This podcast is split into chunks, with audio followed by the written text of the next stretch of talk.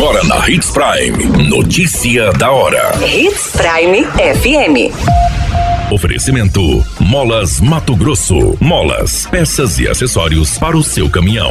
Notícia da hora. Feira de Artesanatos em Sinop, uma janela para a criatividade local. Motociclista morre após ser atropelado por caminhão no centro de Sinop. Notícia da hora. O seu boletim informativo.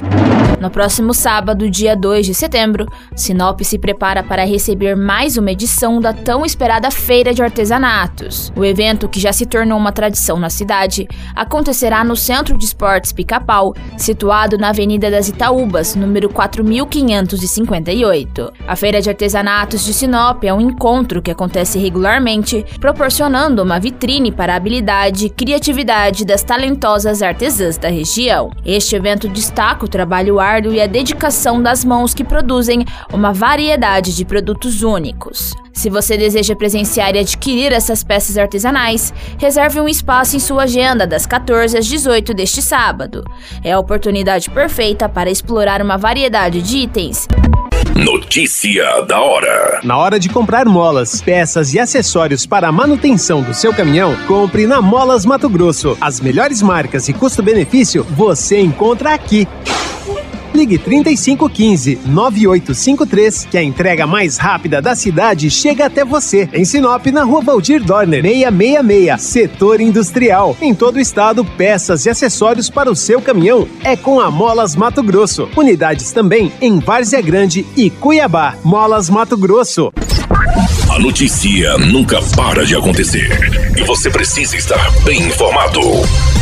Só aqui na Hits Prime. Um motociclista que faleceu no final da manhã desta segunda-feira em um acidente registrado no cruzamento da Rua das Rosas com Rua das Castanheiras, em Sinop, foi identificado.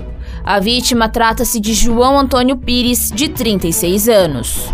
Segundo as informações, o condutor do caminhão seguia pela Rua das Rosas e o motociclista pela Rua das Castanheiras, quando houve o impacto, ocasionando um acidente. O corpo de bombeiros chegou a ser acionado, mas no local apenas constatou o óbito. Em boletim de ocorrência foi informado que no local havia marcas de frenagens, indicando que a vítima tentou frear antes da colisão. Através dos trabalhos realizados, o perito informou que o último rodado direito do caminhão acabou passando em cima do motociclista, causando diversas fraturas internas. Qualquer minuto, tudo pode mudar. Notícia da hora.